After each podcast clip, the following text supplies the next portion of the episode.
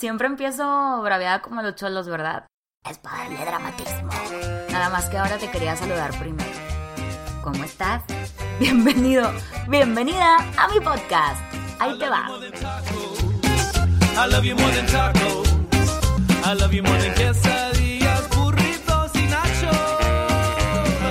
Tenía como 8 años cuando descubrí que podía escribir. O sea, ya escribía desde el kinder, no me refiero a eso, sino descubrí que podía hacer algo que mi cabeza no comprendía y que no iba a entender hasta muchos años después. Vi a los adultos sorprendidos por un poema que escribí. ¿Saben a qué? ¿A qué crees? Al color morado. Una niña que esperaban. Me llevaban de escritorio a escritorio y hablaban de mí como si no estuviera ahí. ¿Puedes creer que ella lo escribió? Ay, es que vea lo que hizo, maestro. ¡Wow! No le ayudarían en su casa. Mi maestra María Luisa me defendió mucho. Yo me acuerdo que la escuchaba decir, fue ella, yo lo sé. Luego, escribí un poema a los símbolos patrios. Seguía siendo niña y era un concurso escolar, o sea, no es como, ay, Alba. Escribía esas cosas bien raras. Y gané y volvieron a pasearme así. Yo, mira, me sentía como el santo en la peregrinación. Llévenla para allá. Y ahí va la niña. Y ahí viene la niña. Recuerdo que en aquel tiempo mi papá se acercó y me dijo un día, Escribe, hija, tienes ese talento y podrías vivir de eso. Y así que, no, hombre, yo ni quiero escribir, qué aburrido, no me gusta. Con el tiempo terminé contando historias, las que escribo, pero que más adelante se las voy a contar. Es curioso cómo hay cosas en la vida que aunque no persigas te alcanzan. Porque así tiene que ser. Alguna vez me tocó escuchar al doctor César Lozano decir, ¿ustedes creen que el que persevera alcanza? Y todos, sí, a huevo, ¿cómo no? Y él nos dijo, pues no. Y todos, En aquel entonces él nos dijo, yo estaba aferrado en otra cosa, pero la vida me fue empujando por otro camino y aquí estamos, da conferencias y escribe libros y era doctor. Yo soy muy renuente a creer que pues eso me tocaba pues eso le tocaba. Creo que eso es resignarte, pero hay que saber soltar caminos o formas. Híjole, aquí no se pudo, suelto esas formas, maneras, actitudes, caminito, como quieras llamarlo, y busco otras maneras de moverme hacia lo que quiero. Soltar y moverte eventualmente te va acomodando.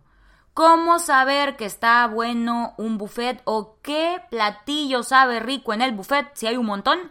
Te va sirviendo de lo que te late. Y dices, ay, mira, se ve buena esta calabaza. Ay, mira que, ay, mira esta carne, ay, el arroz. No te aferras a, me serví este guiso y tiene que gustarme porque es el que yo elegí. No, pues, oye, y así es la vida, un bufetote, entrale a todo. Cuando llego a la prepa, tenía que tomar clases optativas porque, no sé, grandes ideas del plantel educativo. No, yo creo que es como para cuidar esta parte recreativa que también es importante. Y había el equipo de porristas danza folclórica, deportes y oratoria. Entonces yo, a mis 17 años, dije, ¿dónde no tengo que usar esfuerzos físicos? Exacto, elegí oratoria. Y esas clases fueron otro empujón de la vida hacia descubrirme.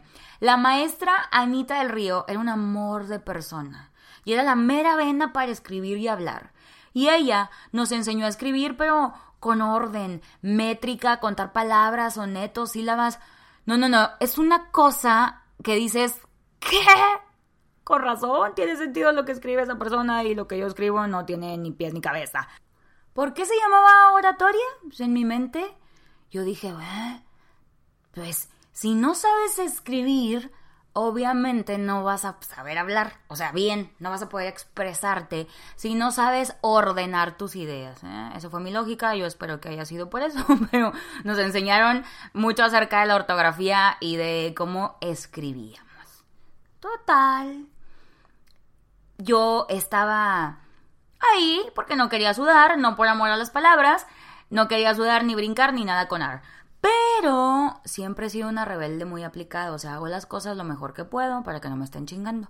Y el examen final era escribir una carta de amor en un concurso municipal porque febrero. Y pues, ahí estaba yo, ¿no? En un rincón del salón, en mi papel de si soy rebelde cuando no sigo a los demás. Y recuerdo que cuando nos dijo la maestra que pues van a tener que hacer esta carta, yo dije, ay, tenemos que hacer eso neta. Ándale, que una tarde suena el teléfono en mi casa y me dice mi mamá, ¿que escribiste para un concurso? Y yo, eh, sí. ¿Que ganaste? Y yo, ¿qué? ¿Gané qué? ¿De qué hablas? Y, dicho y hecho, gané el primer lugar en la categoría juvenil. ¿Y sabes qué pasó? Me pasearon por toda la prepa, como en la primaria. Y yo aún renuente decía, güey, ya basta, métanme al salón, quiero ir al clima porque me traen aquí de escritorio en escritorio. Siguiente examen, otro concurso. Gasta 20. Carta a mi padre. No hacían estos concursos en sus ciudades. Ahora que lo pienso, siempre era carta algo. Mira, y ahora tomo carta blanca. Ándale, que la almilla de 17 años gana tercer lugar. Era categoría abierta, me ganó un señor y una señora sacó el primer lugar. Y ya no me llevaron de escritorio en escritorio, me llevaron a la presidencia municipal, manito. Mi premio fueron 2.500 pesos, foto con el presidente. No, yo me sentía un emperador romano millonario con eso que me dieron en aquel entonces, pero no lo comprendía y no quería escribir más por pinche necia. Dije, no, eso a mí no me gusta. La maestra Anita me sentó un día frente a su escritorio y me dijo, Alma, tienes un talento, puedes contar historias, tus historias. Pero ¿sabes qué puedes hacer? Puedes escuchar a alguien decirte, me dejó mi marido, lloro mucho, lo odio, estoy triste, y escribir toda una novela como si te estuviera pasando a ti. Puedes expresar sentimientos ajenos como propios a través de la escritura. No lo dejes. Y escribí mi primer libro. obvio no. qué miedo. Fue de que de qué habla esta señora, ya me quiero ir de aquí. Daría cualquier cosa por sentarme a platicar con ella una vez más. Pero la vida se la llevó muy pronto y estoy segura que en el cielo todos han mejorado su ortografía. Y pues se fue la alma, no escribió nada. Llegó a la universidad, pinches tercera llamada de la vida. Y me topo con uno de los mejores maestros que he tenido en mi vida, Luis Eduardo Torres, que le mando un abrazo y un beso, lo quiero mucho, gracias por todo. Y él me daba una clase que se llamaba lenguaje cinematográfico. Y pues ahí andaba yo escribiendo por cumplir. Hasta que un día también me dijo, venga para acá. Usted es como alma del toro. Escribe cosas muy interesantes. No lo suelte. Y yo espera que ¿dónde he escuchado esto? Porque todo el mundo me dice. Pero entonces mi camino fue otro, porque aprendí que podía contar historias en video, que lo que sentía y escribía podía traducirlo a tomas, a la edición, a la luz. Encontré mi lenguaje y dejé de pelearme con eso que podía hacer. ¿Qué aprendimos? Que soy bien terca. Y aparte, que tal vez hoy estás aferrado o estás aferrada a algo y no ves resultados y te frustra. ¿Ya intentaste por otro lado? ¿De otra forma? ¿Con otras personas? Tal vez un camino no funcionó y qué. ¿Ya no vas a buscar otros caminos porque ese no funcionó? Ah, no, es que me, aquí me voy a quedar. Oye, manito, manita, mira toda la vida que tenemos ahorita. Porque en un segundo, igual y ya no estamos aquí. Igual y no hay otro episodio de este podcast o quién sabe. Entonces, ¿qué nos cuesta? ¿Qué nos cuesta buscar otro camino si este no funcionó? Así yo encontré mi refugio, mi escape en las palabras. Y tiene sentido, ¿eh? Siempre quiero evitar que digan, ya esta morra, ¿de dónde sacó eso? Puro pedo. Porque creo que soy yo realmente quien no puede creer en algo hasta que lo comprueban, hasta que me dicen, esta es la fuente, lo dice la ciencia. Y pues ya he estudiado el tema por años, la psicología, la ciencia, gente que escribe, y te voy a compartir por qué es importante y por qué te va a ayudar mucho escribir. Los psicólogos dicen que es importante que lleves un diario de la gratitud o un diario terapéutico, como tú lo quieras llamar, donde cada que abras el ojo apuntes tres cosas por las que estás agradecido o agradecida y antes de pegar el ojo en la noche escribas tres cosas buenas que te pasaron ese día o tres cosas por las que estás también en agradecimiento total. Tú sabes que la gratitud es la raíz, el principio de la felicidad. Y si yo me concentro en lo que sí tengo, eventualmente me voy a ir sintiendo mejor en lugar de solo estar viendo lo que no tengo en la vida o lo que la vida me robó. Hay una escritora que se llama Julia Cameron, o Julia Cameron, porque seguramente es gringa, y tiene esta cosa de las morning pages, que si tú lo googleas vas a encontrar mucha información, donde nos brinda dos claves. No parar, ¿ok? No juzgues ni compartas lo que estás escribiendo, escribe y escribe y escribe más. Practícalo con regularidad preferiblemente a diario. Y esta técnica que ella propone es una estrategia para que conectes con tu creatividad. ¿Ok? Ella te lo cuenta, dice, este ejercicio se tiene que realizar a primera hora de la mañana, por eso se llama Morning Pages, páginas matutinas, eh, cuando vas despertando. Si en ese momento pues uno está así como quiero hacer pipí, quiero mi café, en él, ponte a escribir. Y él dice que esta escritura automática, ella dice, porque ya lo convertí en hombre, ella dice que esta escritura automática tiene tres beneficios. Uno, el desbloqueo cual celular. Puedes recurrir a este sistema un día que no tengas tanta inspiración, si te da flojera o te angustia o tienes miedo de escribir un mensaje o el día que estás bien inspiradote, bien inspiradota, pero no sabes por dónde empezar. La escritura automática te entrena para que puedas conectar con tu cerebro, con tu mano y dejar ahí, mira, toda, toda la información otro beneficio es la claridad, que puedes escribir sobre cualquier tema, el que te inquieta en ese momento, y puedes escribir cómo te sientes sin miedo al que dirán, porque pues este texto es confidencial, está ahí en tu cuadernito.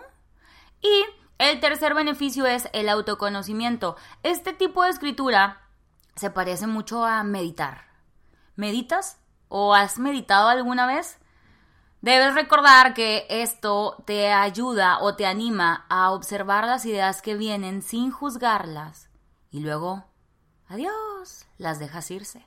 Se trata de hacer lo mismo, pero en vez de dejarlas irse, las anotas y de ahí que a las morning pages también se les conozca como una forma de escritura meditativa.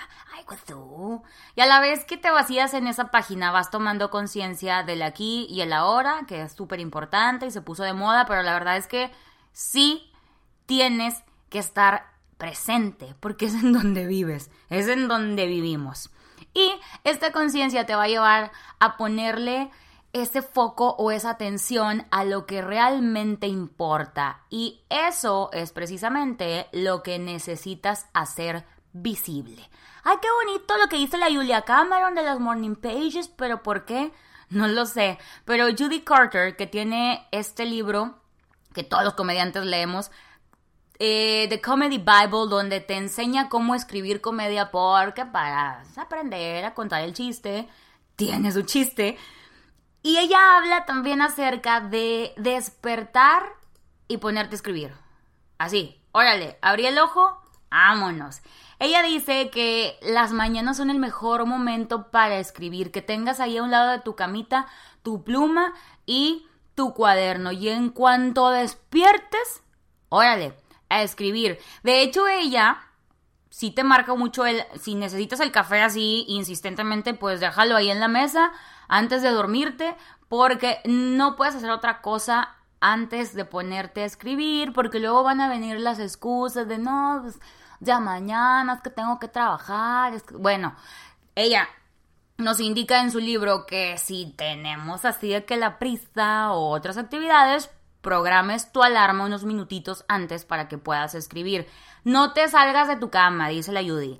Antes de escribir, abriendo el ojo. Y que no te des la oportunidad como de negociarlo.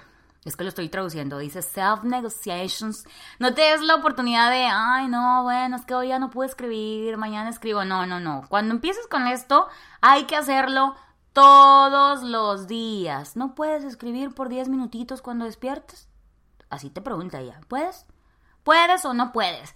Y aunque al principio eh, estas eh, palabras que uno plasma en ese cuaderno no tienen sentido, está bien, no tiene que ser una obra maestra lo que estás escribiendo cuando despiertas, porque ocasionalmente ahí vas a encontrar ideas increíbles, diálogos maravillosos, no manches, este es el chiste que estaba esperando, esta es la idea que necesitaba, entonces Primero, no te juzgues, simplemente ten esta disciplina de despertar y escribir.